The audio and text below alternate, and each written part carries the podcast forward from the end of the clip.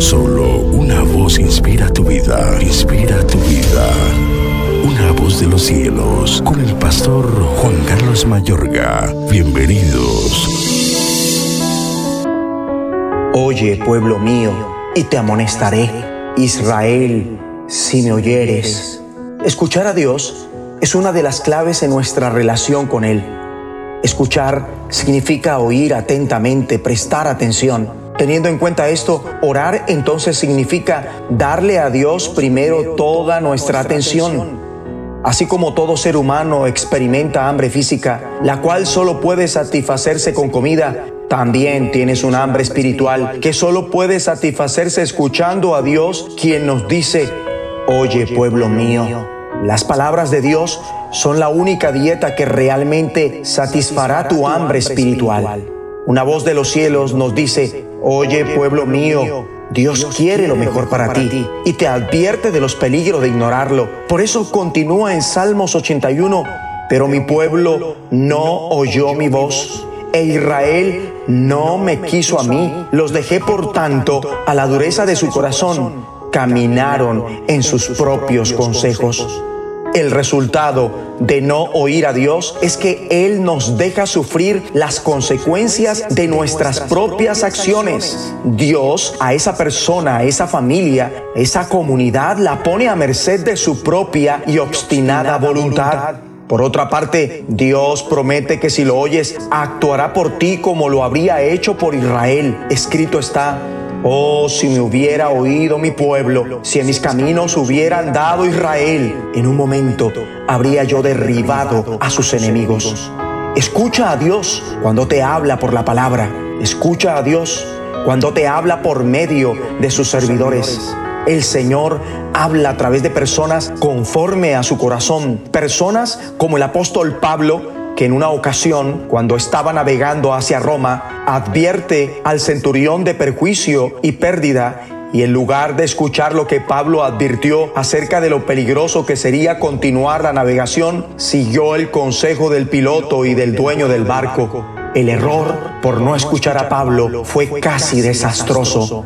El Señor habla a través de personas conforme a su corazón, personas como los profetas en tiempos de Acaz, rey de Judá, según consta en el libro histórico de Segunda de Reyes, libro que nos permite resumir la historia de este periodo con la siguiente frase, no escucharon. Si usted, mi amable oyente, estudia este libro, verá que todos los problemas que enfrentaron los reyes y el pueblo de Dios fueron el resultado de no escuchar a Dios. La misma razón por la que gobiernos y naciones enfrentan problemas hoy día. Una y otra vez el Señor envió a sus profetas para amonestar a Israel y a Judá. Sin embargo, los israelitas no quisieron escuchar antes fueron tercos y siguieron las costumbres de las naciones que el Señor había expulsado delante de ellos, blasfemaron contra el Señor su Dios. El resultado de no escuchar fue que el pueblo de Israel perdió la presencia de Dios y fue enviado al exilio en Asiria. Al igual que ocurre con nosotros muchas veces, ellos no habían sido tan implacables en contra del pecado en sus vidas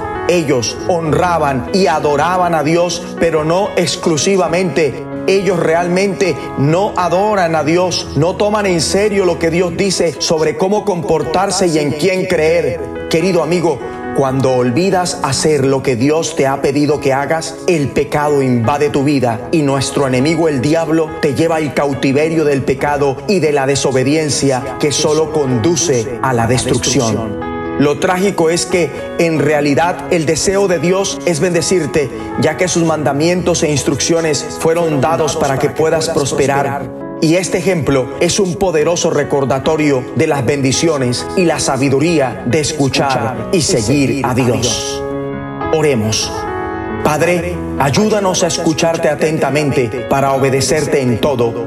En el nombre de Jesucristo. Amén de los cielos. Escúchanos, será de bendición para tu vida. bendición para tu vida. ¿Qué significa para ti permanecer en Cristo? ¿Cómo te ha equipado Dios para que lleves fruto?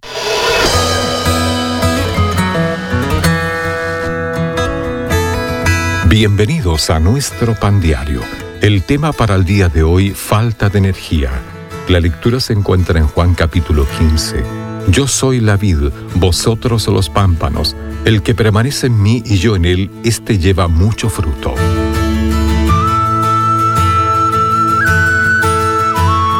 La lámpara, una ganga en una tienda de artículos usados, parecía perfecta para mi oficina en casa color, tamaño y precio correctos. Sin embargo, cuando volví la conecté, nada, ni luz ni electricidad, no funcionaba. Mi esposa dijo, no hay problema, eso se puede arreglar, es fácil. Cuando la desarmamos, vimos de inmediato el problema. El cable no conectaba con nada. Sin conectarse a una fuente de electricidad, la bonita lámpara perfecta no servía. Lo mismo sucede con nosotros. Jesús les dijo a sus discípulos, Yo soy la vid, vosotros los pámpanos, el que permanece en mí y yo en él, éste lleva mucho fruto porque separados de mí nada podéis hacer.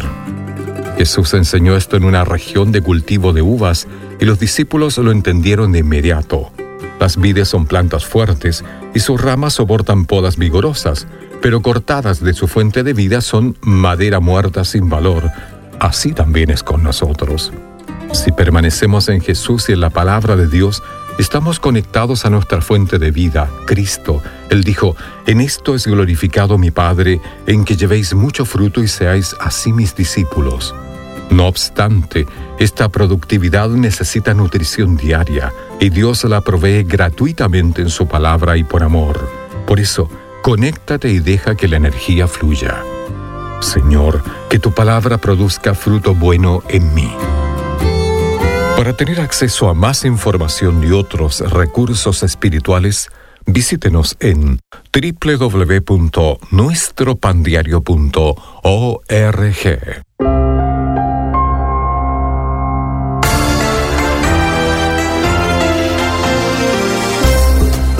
Gracias por acompañarnos una vez más en Cultura Financiera. Les saluda Milenka Peña y quiero darle, por supuesto, la bienvenida al doctor Andrés Panasiuk, quien se encuentra el día de hoy así directamente para poder conversar y responder preguntas y pasar un tiempo bonito hablando de algo que es tan importante. Sí, gracias por sus preguntas y por las preguntas que nos dejan allí en culturafinanciera.org. Tenemos una pregunta que me gusta mucho porque son dos jovencitos que nos eh, dicen lo siguiente. Dice, mi novia y yo estamos planeando casarnos y mi papá nos regaló regaló su libro, ¿Cómo llego a fin ah, de mes? felicitaciones al papá.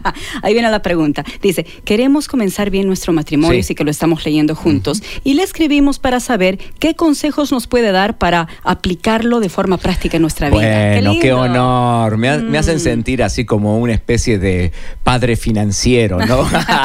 una cosa así.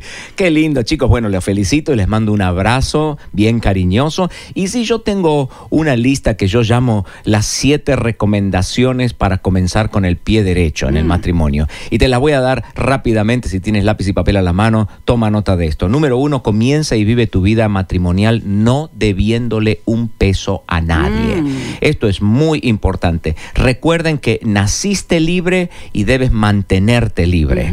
este, yo no voy a meter mucho en este asunto, pero es muy importante recordar de que el estrés financiero es la causa número uno de divorcio en el continente latinoamericano y en Estados Unidos también. Mm. Entonces, traten de mantenerse libre financieramente. Eso significa que hagas un compromiso para nunca deberle un peso a nadie, con excepciones, ¿no? Por ejemplo, la casa o el carro, pero realmente las cosas las tienen que comprar eh, en efectivo. Antes de poner la fecha para el casamiento, eh, trate de armar un plan de control de gastos unificados. Ese es el número dos. ¿eh? Sí, antes de poner la fecha de casamiento, traten de ver si pueden vivir o no pueden vivir con el salario de los dos juntos. Porque yo sé, ¿no? Los chicos dicen, bueno, contigo pan y cebolla, pero este... y luego Después cuando vienen los problemas financieros, el pan se acaba, mi hijo, lo único que te queda es la cebolla. Entonces, este, mejor es tratar de ver si no es que yo tengo que conseguir un trabajo diferente, trabajar algunas horitas más, o planificar antes en realidad. Exactamente, antes de poner la fecha del casamiento. Número tres, comprométanse a no quemar la fortuna familiar el día del casamiento casamiento. Mm, en Estados error. Unidos, oh, gran error. El día- mira, en Estados Unidos eh, estoy escribiendo un libro para jóvenes de 18 a 25 años. Y este, hice un estudio en Estados Unidos que eh, la boda promedio cuesta 23 mil dólares norteamericanos. una noche. Que se van en una noche, exactamente. Entonces, por favor, este, hay otras maneras de pasarla bien con la familia. Cierto. Hay otras. Lo que pasa es que eh, nosotros tenemos lo que yo llamo el síndrome de la cenicienta, ¿no? Esa idea así media infantil de que el día de nuestro de casamiento, exactamente, tiene que ser. Pero no es así, ¿eh? no, no gastes toda la plata. Disfrútalo, haz algo que con la familia que puedan disfrutar juntos, pero no te gastes toda esa cantidad de dinero el día de, la- de tu matrimonio. Número cuatro, traten de comenzar a vivir el presupuesto familiar uno o dos meses antes del casamiento. Visiten nuestro sitio de cultura financiera para prepararse mejor. Y un mes antes del casamiento, abran un par de cuentas nuevas en el banco, una de cheques y una de ahorros. Eh, número seis, una vez que vuelvan de la luna de miel, unifiquen completamente es su vida económica. claro. Sí, ahora los dos son uno, ¿eh? son una sola carne y deben tener un solo pozo financiero. Y número siete, abran canales de comunicación sobre el tema de las finanzas. Este, nunca se mientan por cuestiones económicas, siempre eh, sean transparentes y honestos el uno con el otro. Y si me hacen caso, entonces tendrán un feliz matrimonio por el resto de sus vidas. Y antes de despedirnos, quisiera recomendarle nuestra biblioteca electrónica financiera. Es un recurso que contiene cinco libros sobre finanzas, cientos de respuestas a las preguntas más frecuentes y artículos muy interesantes. Búsquelo en el sitio de internet logos.com bajo el título Biblioteca Financiera.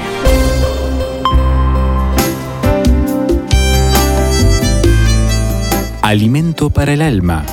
Lecturas diarias de inspiración producidas por Radio Transmundial.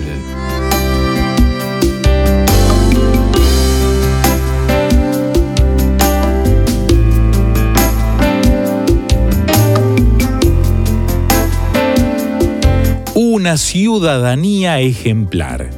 A los niños del barrio, amigos y vecinos de Frank, nos encantaba la llegada de don Arturo en su Jeep Willy descapotado. No lo dejábamos desmontarse. Abordábamos junto a Frank y nos daba un paseo.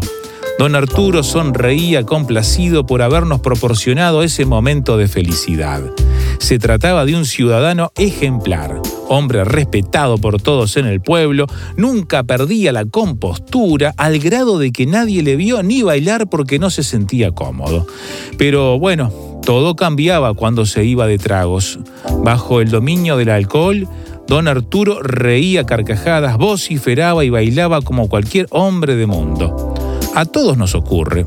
Todo anda bien hasta el momento cuando aparece en nosotros un detonante. La lectura de la carta a los romanos se convierte en una especie de manual del buen ciudadano al dedicar los capítulos 12 y 13 a los deberes cristianos. En realidad, la orientación que en el texto se ofrece no es solo para cristianos, se trata de pautas de comportamiento útiles para cualquier persona que quiera vivir correcta y armoniosamente en la sociedad. Con frecuencia criticamos a las autoridades cuando se apegan al cumplimiento riguroso de la ley, cuando nos sentimos afectados porque se nos aplica la norma. Pensemos en cuáles han sido nuestras actitudes y nuestro comportamiento. ¿Nos estamos conduciendo bien? ¿No? Entonces, a preocuparnos y a mejorar para nuestro propio bien y el bien de los demás. Evitemos el ser arrastrados por el mal, por lo inapropiado. Hagámoslo bien y seremos respetados. Meditación escrita por Adalberto Martínez, República Dominicana.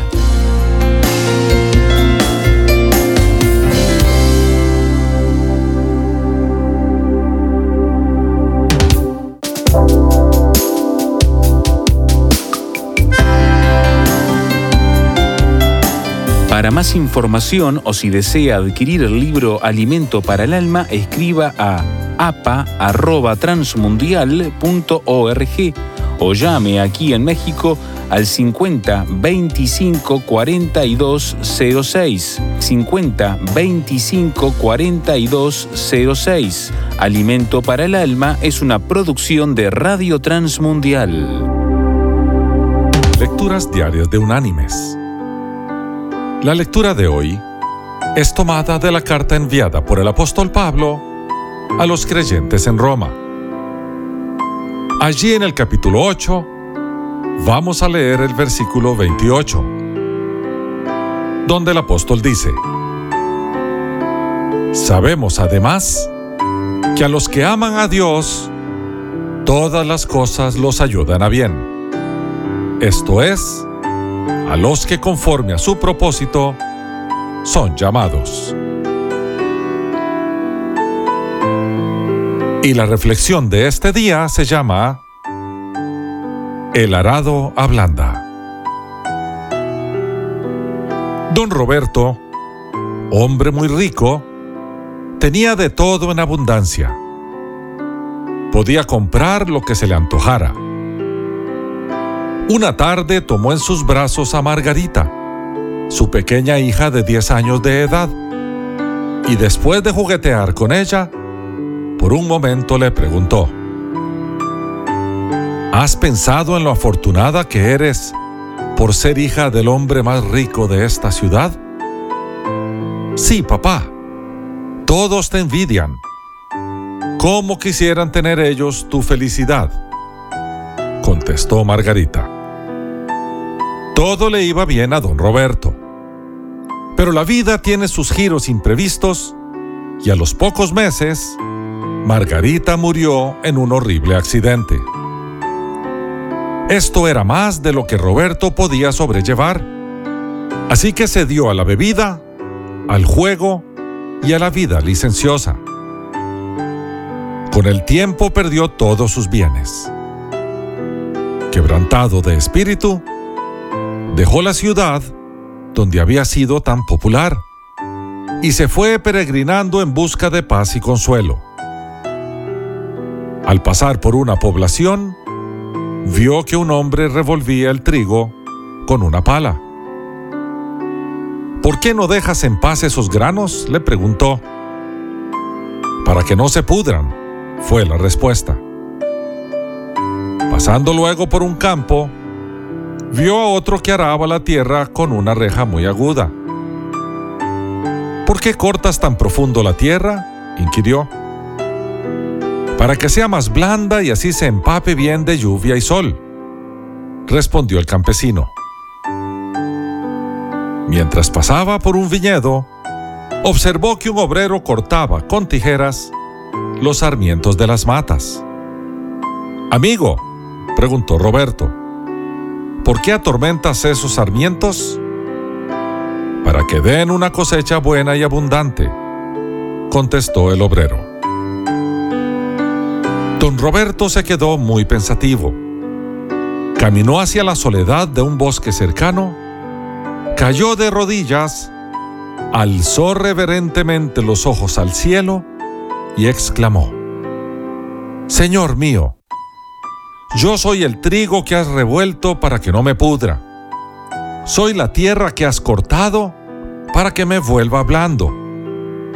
Y soy el sarmiento que has podado para que dé buen fruto. Ayúdame a someterme a tu mano fuerte para llegar a ser el siervo útil que tú quieres que sea.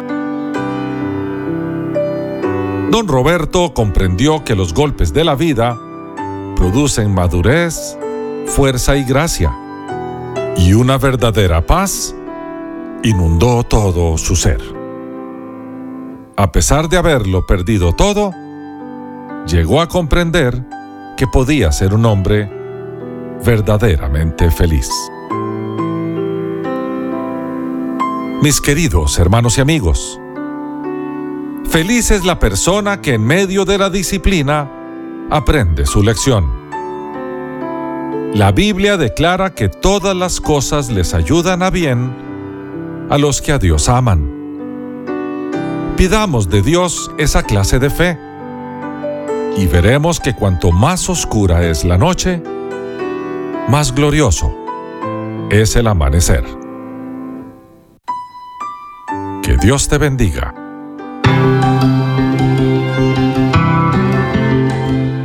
Somos mujeres de esperanza Unidas elevamos nuestras voces al Señor, orando por nuestro mundo.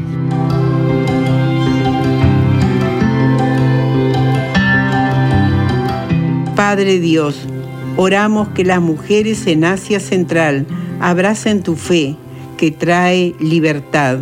Ayúdalas a ver su valor a través de tus ojos. Te lo pedimos en el nombre de Jesús. Amén.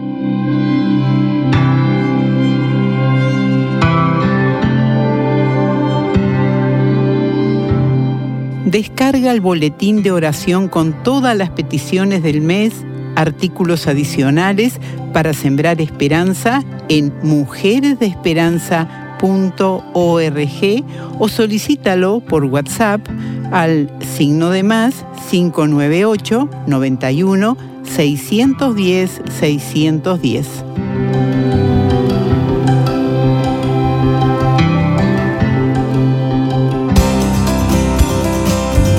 Pan dulce para la vida. Reflexiones con Carmen Reynoso. La vida llena del Espíritu es una vida llena de confianza. Y no importan las circunstancias. Sabe que Dios es suficiente y descansa en su cuidado. Un creyente lleno del Espíritu puede sufrir, tener pruebas, angustias, persecución, dolores, puede perder su trabajo, ser incomprendido. El creyente lleno del Espíritu no está libre de desgracias, pero en medio de todas esas luchas vive confiado. La vida llena del Espíritu no se consigue corriendo de una iglesia a otra, buscando emociones dramáticas. La vida llena del Espíritu es refugiarse calladamente en Cristo Jesús cada día. Han venido muchas modas alrededor nuestro. De todo lo que hemos visto y hemos vivido, solo hay una cosa que realmente satisface al corazón humano. Esta es desarrollar una amorosa relación con Cristo Jesús. ¿Quiere usted vivir al máximo? Viva dependiendo y siendo sensible al Espíritu Santo. Pan dulce para la vida. Reflexiones con Carmen Reynoso.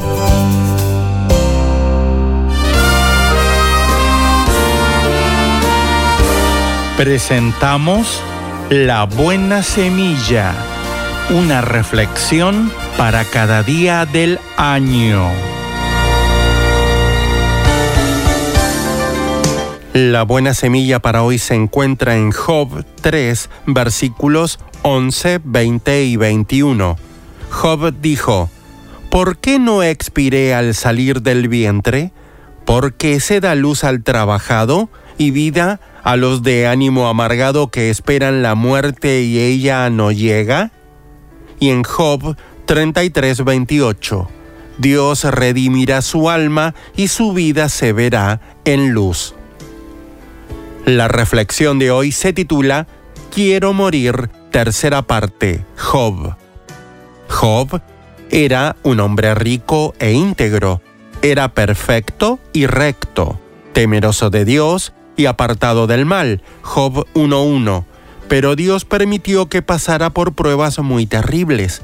En un día perdió todos sus bienes y a sus diez hijos. Luego fue herido por una sarna maligna que lo carcomía de pies a cabeza. Durante todo ese tiempo, Job no se rebeló contra Dios, incluso cuando su mujer lo incitó a hacerlo. Pero el dolor lo agobiaba. Sus amigos trataban de ayudarlo sin éxito. Finalmente salió de su silencio, maldijo el día de su nacimiento y deseó morir. Muchos por qué se escaparon de sus labios. ¿Dios es injusto? ¿Permitía esas pruebas sin tener un objetivo? No. Él amaba a Job y quería enseñarle una lección importante. Después de largas luchas, Job comprendió la distancia que había entre la majestad de Dios y su propia persona. Al fin exclamó, Ahora mis ojos te ven. Por tanto, me aborrezco y me arrepiento. Job 42 versículos 5 y 6. Cuando aprendió la lección, Job fue sanado y Dios lo bendijo abundantemente. Cristianos, cuando nuestra vida transcurre sin contratiempos, corremos el riesgo de pensar que Dios nos bendice debido a nuestros méritos. Por medio de las dificultades, Dios nos obliga a reflexionar sobre nuestra vida para hacernos descubrir todo lo que en nuestro corazón no está acorde con Él. Pero Él también nos muestra la grandeza de su gloria y de su gracia. Esto es doloroso, pero estemos seguros de que Él siempre quiere hacernos bien al final, como dice Santiago 5.11. Para escuchar este y otros programas, le invitamos que visite nuestra página web en labuenasemilla.com.ar. Capítulo 15 La respuesta apacible desvía el enojo, pero las palabras ásperas encienden los ánimos. La lengua de los sabios hace que el conocimiento sea atractivo, pero la boca de un necio escupe tonterías. Los ojos del Señor están en todo lugar, vigilando tanto a los malos como a los buenos. Las palabras suaves son un árbol de vida. La lengua engañosa destruye el espíritu. Solo un necio desprecia la disciplina de sus padres. El que aprende de la corrección es sabio. En la casa del justo hay tesoros, pero las ganancias del perverso le acarrean dificultades.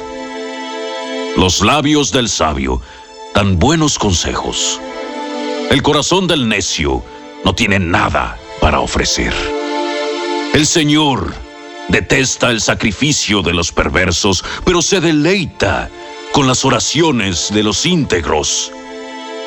El Señor detesta el camino de los perversos, pero ama a quienes siguen la justicia. El que abandona el buen camino será severamente disciplinado. El que odia la corrección morirá. Ni la muerte ni la destrucción ocultan secretos al Señor, mucho menos el corazón humano. Los burlones odian ser corregidos. Por eso se alejan de los sabios. El corazón contento alegra el rostro. El corazón quebrantado destruye el espíritu. El sabio tiene hambre de conocimiento, mientras que el necio se alimenta de basura. Para el abatido, cada día acarrea dificultades. Para el de corazón feliz, la vida es un banquete continuo. Más vale tener poco, con el temor del Señor, que tener grandes tesoros y vivir llenos de angustia. Un plato de verduras con alguien que amas es mejor que carne asada con alguien que odias. El que pierde los estribos con facilidad provoca peleas. El que se mantiene sereno las detiene. El camino de los perezosos está obstruido por espinas, pero la senda de los íntegros es una carretera despejada. Los hijos sensatos traen alegría a su padre. Los hijos necios desprecian a su madre. La necedad alegra a los que les falta juicio. La persona sensata permanece en el buen camino. Los planes fracasan por falta de consejo. Muchos consejeros traen éxito. A todo el mundo le gusta una respuesta apropiada. Es hermoso decir lo correcto en el momento oportuno. Para los sabios, el camino de la vida avanza hacia arriba. Ellos dejan la tumba atrás. El Señor derriba la casa de los orgullosos, pero protege la propiedad de las viudas. El Señor detesta los planes perversos, pero se deleita en las palabras puras. El avaro causa mucho dolor a toda la familia, pero los que odian el soborno vivirán. El corazón del justo piensa bien antes de hablar, La boca de los perversos rebosa de palabras malvadas. El Señor está lejos de los perversos, pero oye las oraciones de los justos. Una mirada alegre trae gozo al corazón. Las buenas noticias contribuyen a la buena salud. Si escuchas la crítica constructiva, te sentirás en casa entre los sabios. Si rechazas la disciplina, solo te harás daño a ti mismo. Pero si escuchas la corrección, crecerás en entendimiento. El temor del Señor enseña sabiduría. La humildad precede a la honra. Un mensaje a la conciencia. Un momento de reflexión en la vida diaria. Escúchelo hoy en la voz de Carlos Rey. En 1872, el poeta argentino José Hernández publicó por primera vez los versos de El gaucho Martín Fierro, que llegó a considerarse una obra maestra del género gauchesco, lectura obligada en las escuelas primarias de todo el país, y que lo convirtió a él en el poeta nacional. Pero actualmente pocos saben que en el prólogo a la segunda parte de su épico poema, titulada La Vuelta de Martín Fierro, publicada siete años después, Hernández anhela que haya libros que aprovechen al máximo los géneros culturales de un modo entretenido y educativo, reproduciendo la jerga de sus exponentes y valiéndose de ellos para fomentar los perennes valores morales universales. Uno de esos exponentes, por supuesto, es el gaucho que, según Hernández, canta porque hay en él cierto impulso moral.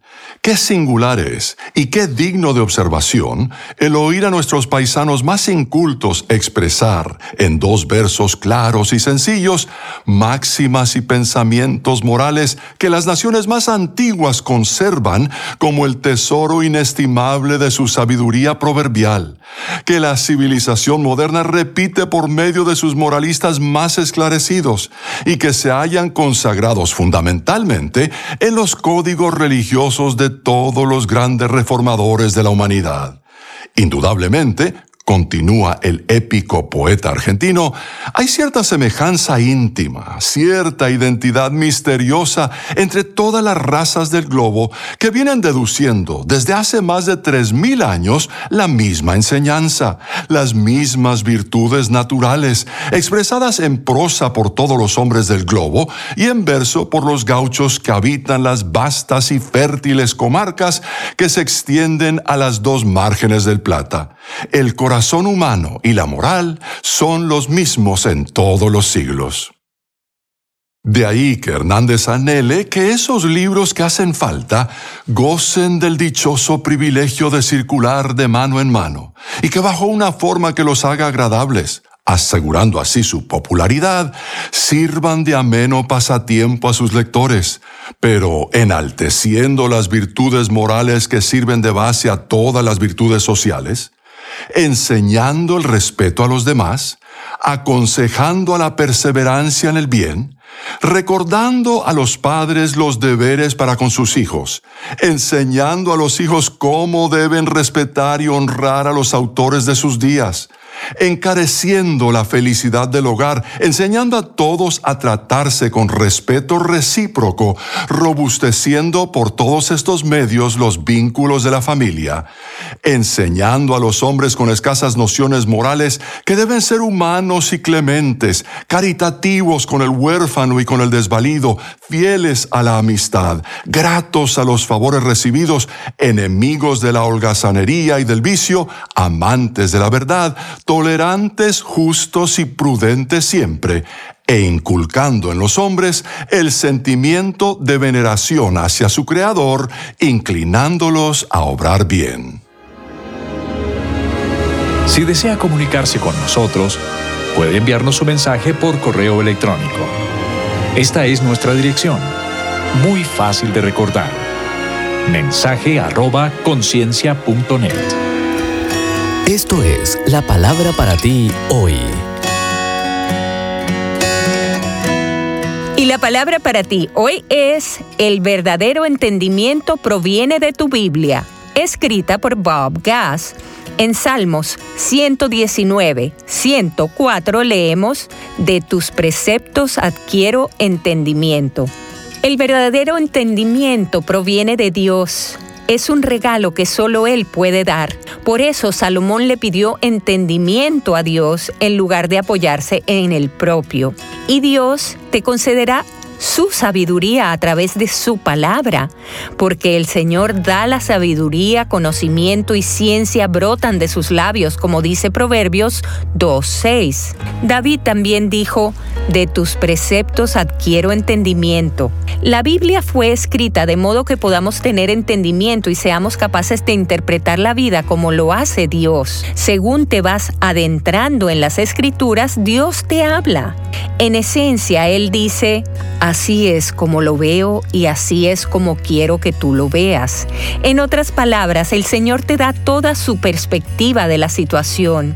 En la Biblia descubrirás cómo llegar a ser verdaderamente exitoso. Encontrarás la respuesta para tus problemas financieros, para superar la preocupación y para resolver los problemas en tus relaciones. Te dirigirá en tus relaciones familiares, la cadena de autoridad en el hogar, incluyendo la posición del esposo, de la esposa y de los hijos. La Biblia contiene la cura para el nerviosismo y la depresión. Es hasta una herramienta de purificación para remover el pecado de tu mente y de tu vida. ¿Cómo puede el joven llevar una vida íntegra? Viviendo conforme a tu palabra. Salmos 119, En resumen, la Biblia es el mejor manual para el éxito en el mundo entero. El salmista lo dijo así, la exposición de tus palabras nos da luz y da entendimiento al sencillo. Así que si deseas entendimiento verdadero, medita hoy en las escrituras. lectores de la Biblia, bienvenidos a la sinopsis de la Biblia.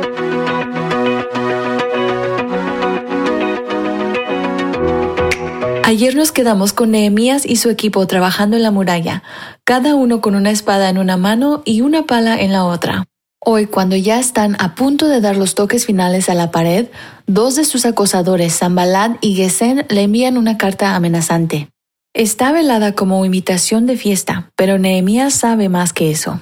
Así que dice, lo siento muchachos, no puedo asistir. Tengo un gran proyecto de mi trabajo programado. Ellos le escriben tres veces más. Entonces el siervo de Zambalat se presenta con otra invitación que incluye más acusaciones falsas. Dicen que quiere ser rey y que está haciendo que los profetas mientan acerca de todo. Él los pone en evidencia porque sabe que parte de su plan es intimidarlo. Mientras tratan de debilitar su resolución, él ora. Y ahora, Señor, fortalece mis manos. Dios contesta esa oración con un sí. Lo vemos en el discernimiento que Dios continúa dando a Nehemías. Busca guianza de un profeta local llamado Semaías, pero se da cuenta que hay algo raro cuando Semaías le sugiere que vaya y se esconda en el templo. Sabe que no le está permitido estar dentro del templo porque no es un sacerdote. Dios le revela a Nehemías que sus enemigos han contratado al profeta para que le mienta. Semaías es parte de la conspiración. Si Nehemías hubiera respondido a sus temores y no a su Dios, hubiera cometido un pecado atroz. Se mantiene firme y termina en la pared en 52 días. Lo que había yacido en ruinas por casi un siglo fue completado en menos de dos meses por trabajo designado por Dios. Las naciones que les rodeaban temen a Judá porque se dan cuenta que sin Dios esa tarea era imposible. Verdaderamente Dios está trabajando a favor de estos exiliados que han regresado y que a ellos no les agradan. A pesar de la pared terminada y de Dios siendo glorificado, la vida personal de Nehemías es muy dura. Continúa sufriendo burlas, mentiras, traiciones, manipulaciones y humillación pública. En el capítulo 7 organiza todo para la gran apertura. Contrata a su hermano y al gobernador del castillo para que dirijan las cosas en Jerusalén, porque sabe que este trabajo requiere un hombre que sea fiel y temeroso de Dios. Aunque Jerusalén es grande, todavía no hay mucha gente viviendo dentro de las paredes de la ciudad. Por lo que da instrucciones a los porteros de cuándo abrir y cerrar las puertas. Deben de estar cerradas la mayor parte del día. Esto probablemente les ayude a evitar ataques potenciales. Luego Dios hace que Nehemías registre a todos los cabezas de las familias que habían regresado del exilio y el número de personas en sus hogares. Tanto como a los levitas, sacerdotes, siervos del templo y descendientes de los siervos de Salomón. En cuanto a las personas que reclamaban ser israelitas pero no tenían sus papeles, se les permitió vivir entre los israelitas pero no podían ser sacerdotes. Al menos o hasta que un sacerdote buscara a Dios acerca del asunto y recibiera un sí definitivo. Entre todos hay 50.000 personas y 8.000 animales. Ellos donaron de sus propias riquezas para la obra de restaurar la ciudad y el templo. En resumidas cuentas, ellos dieron cerca de 800 libras de oro y más de 600 libras de plata. Vistazo de Dios. Dios le concede a Nehemías increíble discernimiento y fortaleza en medio de la conspiración por gente muy poderosa que lo rodeaba. Amenazaban su sustento e incluso su vida. Trataban que la gente bajo su autoridad dudara de él y se rebelaran en su contra. No se cansaban en su campaña en contra de él, aunque siguiera tomando el camino correcto. Como Nehemías repetidamente busca a Dios para tener fortaleza, dirección y discernimiento, queda claro que sabe dónde se originan estas cosas, en Dios, no en él. Debido a que comenzó como asistente, está acostumbrado a recibir órdenes y seguir a la autoridad, lo que lo ayuda a permanecer humilde. Y cuando consigue un ascenso no se vuelve arrogante, ni lo presume, ni muestra ninguna falsa humildad. La verdadera humildad es una humildad confiada. La confianza viene de mirar hacia Dios como nuestra fuente y la humildad proviene de vernos a nosotros mismos bajo la luz de quien Dios es. La humildad llena de confianza es cuando no te estás exaltando ni castigándote a ti mismo. Nehemías camina en humildad llena de confianza, no porque sea grandioso, sino porque sabe que la fuente de su fortaleza yace en el Dios que lo llama y equipa. Nehemías sabe que Él es donde el júbilo está. La sinopsis de la Biblia es presentada a ustedes gracias a B-Group, estudios bíblicos y de discipulado que se reúnen en iglesias y hogares alrededor del mundo cada semana. Ellos encontraron luz en los valles de sombras. Ellos obtuvieron poder para superar los desafíos. Hombres, mujeres y niños que cada día experimentaron el maravilloso mundo de la oración. A partir de este momento le invitamos a que entre con nosotros a El maravilloso mundo de la oración, el mejor de los encuentros, en la voz del pastor José Hernández.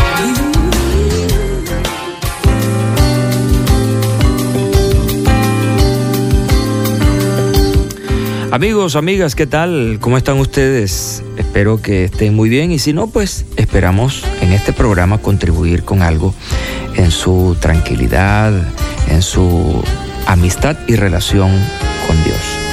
Qué bueno que están allí Reciban el saludo de mi compañero Eliezer Mota, él es quien controla los sonidos de la estación y en el mío propio el pastor José Hernández, como siempre, compartiendo con ustedes el maravilloso mundo de la oración. Estaremos unos escasos 13 minutos, pero vamos a aprovecharlos muy bien de principio a fin.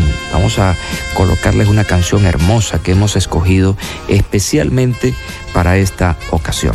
Así que les agradezco mucho que estén con nosotros, recordándoles siempre nuestros medios de contacto, agradeciendo a aquellos que constantemente nos escriben para darnos sus eh, comentarios acerca del programa o la serie que desarrollamos. Oración arroba transmundial.org la dirección electrónica o nuestra cuenta en celular 0416 739 6277.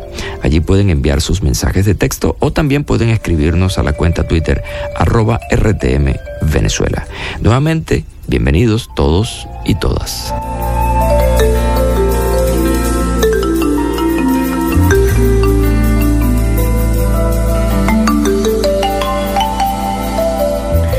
Bueno, estamos en la serie La oración que toca el corazón para la nación. Estamos hablando de un pueblo en una situación extremadamente crítica, difícil.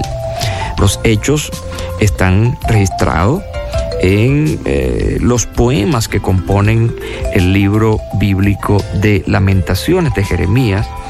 Es la destrucción de Jerusalén por Nabucodonosor por allá en el año 586 a.C.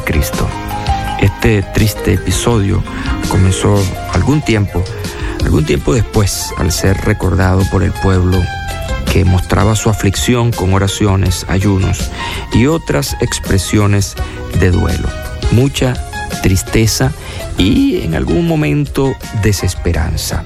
Ellos habían perdido la heredad, familia, dinero. Todo esto toca el corazón de un hombre llamado Jeremías, el cual ora por su nación para que Dios la restablezca. Ojalá que cada uno de nosotros pueda asumir esa compasión y esa identidad nacional para asumir la oración por su país, por la ciudad, por el pueblo donde vive. Que Dios nos ayude. Quiero compartirles otro elemento importante de esta oración de Jeremías registrada en el capítulo 5. Heredad, familia, dinero, pero quiero compartirles otro elemento el cual él incluyó en esta oración. Así que no se vayan, sigan conmigo.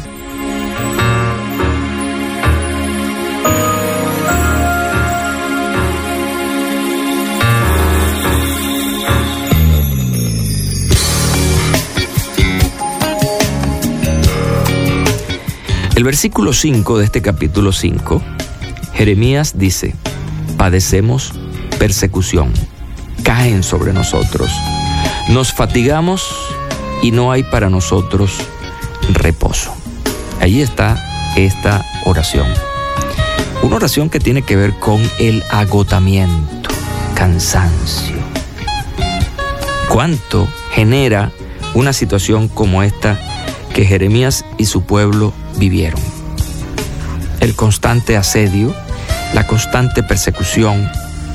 Cuando uno está en una situación como esa, uno, uno cree que eso nunca va a terminar, nunca va a acabar. Es como preguntarse hasta cuándo. Me hace recordar mucho las expresiones de David, ¿hasta cuándo, oh Jehová? Porque ciertamente nos agotamos, nos llenamos de frustración, de cansancio. Quien les habla en algún momento ha dicho, bueno, Señor, ¿hasta cuándo va a estar esta situación? ¿Hasta cuándo voy a bregar con esta persona, con esta enfermedad, con este dolor? En fin, somos seres humanos y como seres finitos nos agotamos rápidamente. Eh, no tenemos una capacidad de largo tiempo o de mucha fuerza para batallar con circunstancias en la vida. Y por eso entonces llegamos a ese extremo del agotamiento y el cansancio, donde creemos que no podemos hacer nada más. Y es allí precisamente donde tenemos que ir a Dios y vamos a Él en oración. Cuando estás cansado, ve y ora. Jesucristo dice, vengan a mí los que están trabajados y cargados, que yo los haré descansar. La oración es un tiempo para los que están agotados. La oración es un tiempo para los que están cansados, porque allí vamos a encontrar el refugio y vamos a encontrar ese momento donde podemos descargarnos en Dios con todas nuestras frustraciones, nuestro dolor, con todo lo que verdaderamente nos afecta. Y ahí tenemos a Jeremías. Y fíjense que el término que él, eh, usa es eh, plural, padecemos, nosotros, nos fatigamos, nosotros. Quiere decir que todos ellos estaban en una situación verdaderamente eh, agotados, estaban expuestos ya a tiempo en que no tendrían respuestas. Bueno, allí es cuando hay que acudir, hay que buscar al Señor. Cuando nuestras fuerzas ya no respondan, entonces busquemos las fuerzas de Dios. Jesús decía, sin mí nada pueden hacer. Así que tenemos que ir a Cristo, buscar en Él su ayuda y su cuidado, su protección, porque, insisto, nuestras fuerzas ya no dan para más. Y hay que eh, observar que estamos hablando de algo recurrente, algo constante.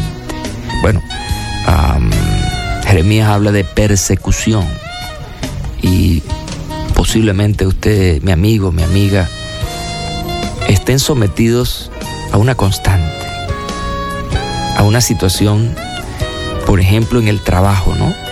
Donde constantemente están asediados por un jefe, por compañeros de trabajo, que no, no les dejan vida y ya están cansados y están diciendo me voy a retirar de este, de este trabajo, me voy, no resisto más. O ese matrimonio que se ha hecho pesado y difícil y ahora estás diciendo no, yo no puedo más, me voy a divorciar, voy a dejar, voy a hacer. Tiempo para una pausa y ir en oración, buscar al Señor. Busquen al Señor mientras pueda ser hallado.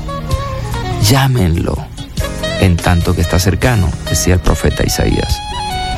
Así que yo creo que este es un tiempo, este es el momento mientras me escuchas en que debes hacer arreglos para entrar en un tiempo de oración, para recibir el descanso de Dios. Gloria de Dios maneja mi vida con hilos de amor puso en mi alma, me lleva hasta Él. La gloria de Dios, ah, gigante y sagrada, me carga en sus brazos, alienta mis pasos, me llena de paz y miel, sale a jugar cuando me viene a ver y me deja ganar.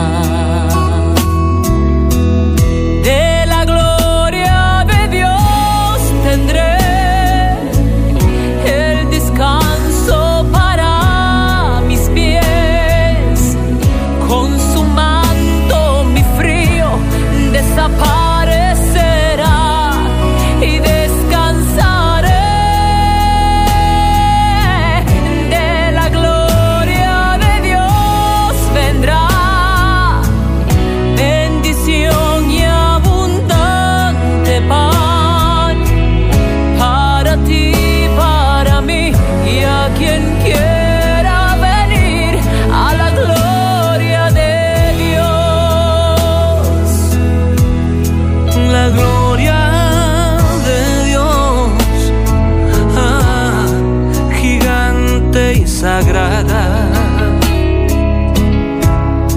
me carga en sus brazos, alienta mis pasos, me llena de paz y miel sale a jugar cuando me viene a ver y me deja ganar.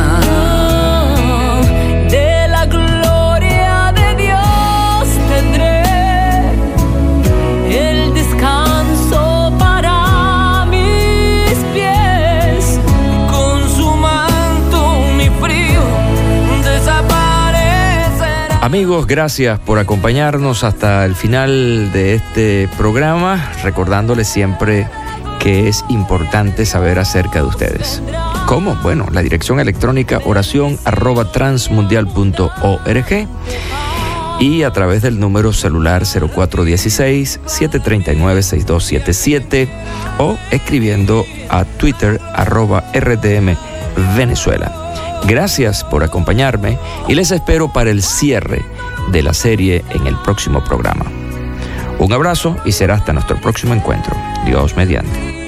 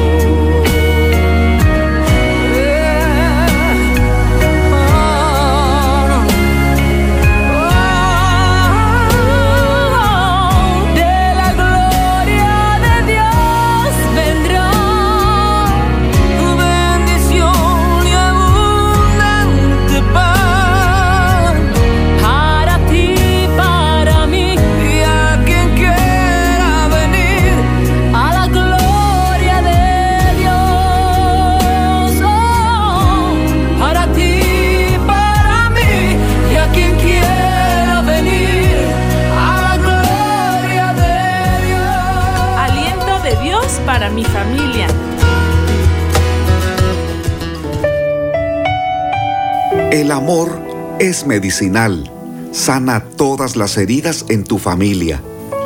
¿Qué tal? Si escuchamos a Dios, nos daremos cuenta que tiene el remedio oportuno para los problemas y necesidades de nuestro hogar. Cada vez que Dios nos presenta un consejo, es porque nos conoce. No desestimemos lo que Él dice en la primera carta de Juan capítulo 4 versículo 7. Amados, amémonos unos a otros, porque el amor es de Dios. Todo aquel que ama es nacido de Dios y conoce a Dios. Desde que el ser humano decidió separarse de Dios, la familia ha sido escenario de algunas de las páginas más sangrientas de las relaciones humanas.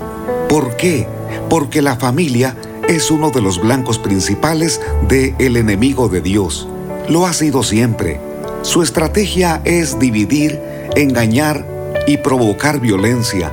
Aparece de forma constante aún en las familias de fe que menciona la Biblia. Te sorprenderá leer que en las familias escogidas por Dios para cumplir sus propósitos existieron tensiones, errores y el pecado. Así fue con Abraham, Isaac y Jacob. No escapó el rey David para muchos de nosotros un gran modelo de espiritualidad, de arrepentimiento y de sumisión al Señor, pero su vida familiar llegó a ser una calamidad. La debilidad más grande del rey David en su familia fue la ausencia de su liderazgo, y él lo reconoció.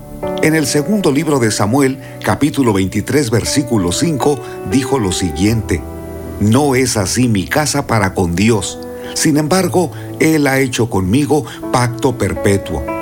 David identificó que su familia no estaba cumpliendo las expectativas de Dios. Los problemas entre sus hijos y de ellos hacia Él estaban generando una gran preocupación. Sin embargo, en esos momentos difíciles, aprendió una gran lección. Ser humilde para reconocer que nos hemos equivocado y buscar a Dios para restaurar. No importa que vengas de una familia disfuncional o que nunca hayas disfrutado la paz de un hogar.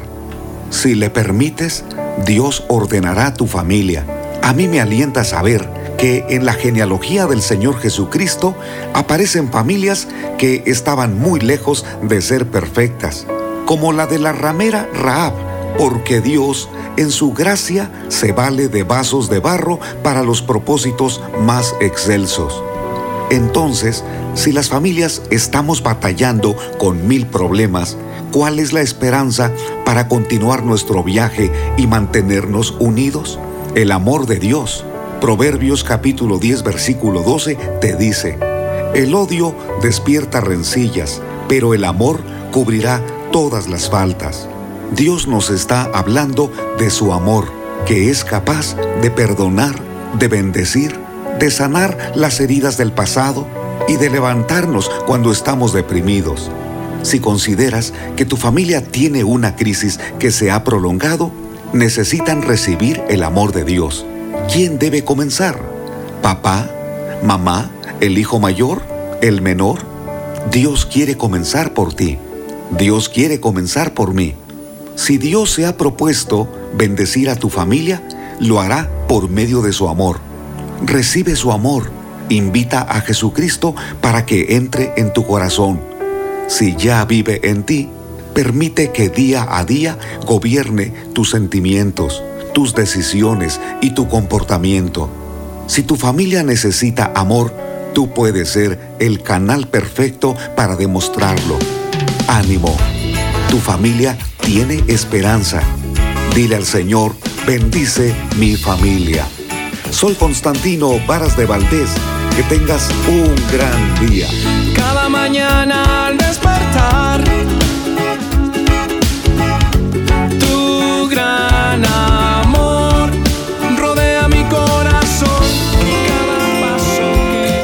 Cuando nos encontramos en momentos difíciles, olvidamos que la vida continúa, pero ante cualquier situación, debemos aferrarnos a la fe y a la esperanza.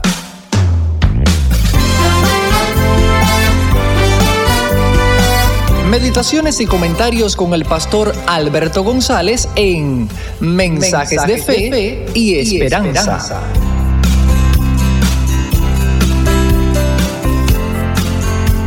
Un saludo cordial desde La Habana, Cuba. Otro enemigo de la unidad cristiana es el desenfoque. ¿A qué miramos cuando nos relacionamos con otros creyentes o cuando decidimos unirnos a una iglesia para servir al Señor en ella? Si nos enfocamos en analizar y resaltar los errores de nuestros hermanos o hermanas, sus debilidades, inconsistencias, problemas de carácter o en las diferentes opiniones que podamos tener, incluso con respecto a nuestras experiencias de fe, podemos desenfocarnos. Pablo nos invita a enfocarnos todos en aquello que nos une y que lo hagamos con toda humildad y mansedumbre, soportándonos con paciencia los unos a los otros en amor. Los creyentes en Cristo, aunque no seamos perfectos, fuimos llamados por el mismo Espíritu y tenemos una misma esperanza de salvación. También Dios tiene una esperanza con respecto a nosotros. Espera que lleguemos a ser semejantes a su Hijo aunque todos no estemos en el mismo nivel de crecimiento espiritual y algunos andemos más atrasados o seamos menos entusiastas que otros, a todos nos une la misma esperanza y Dios espera lo mismo de todos. ¿No es suficiente eso para andar unidos aunque tengamos caracteres diferentes? También hay otras grandes cosas que nos unen. Un Señor, una fe, un bautismo, un Dios y Padre de todos, el cual es sobre todos y en todos. Cuando nos unimos a una iglesia, debemos enfocarnos en que pese a las diferencias que tengamos con algunos hermanos, todos amamos a Cristo, creemos en Él, le obedecimos en el bautismo y adoramos a un mismo Dios y Padre Celestial bajo cuya soberanía nos cobijamos. Todo ello es más importante que nuestras opiniones no coincidentes. Nuestro interés no debe ser en enfocarnos en los defectos de los hermanos o hermanas, sino en lo que creemos en común y en lo que Dios está haciendo en todos nosotros por medio del Espíritu Santo. Así descubriremos cuánta belleza y virtud exhibe cada cual y será fácil amarnos y comprendernos unos a los otros a pesar de nuestras peculiaridades. Si todos creemos en el mismo Dios, Hemos sido salvados y perdonados por la obra y el sacrificio de Cristo. Y estamos siendo moldeados por el Espíritu Santo. Las cosas que nos unen, hermano y hermana mía, son mucho más poderosas que las que pueden dividirnos. A la iglesia pertenecemos personas de diferentes caracteres, personalidades, edades, costumbres, intereses y maneras de ser. Pero si todos nos enfocamos en el perdón que hemos recibido en Cristo, nuestras diferencias dejan de tener valor, porque el amor de Cristo nos constriñe a amarnos unos a los otros. Acabas de escuchar una emisión más de Mensajes de Fe y Esperanza puedes escribirnos por correo postal a la siguiente dirección.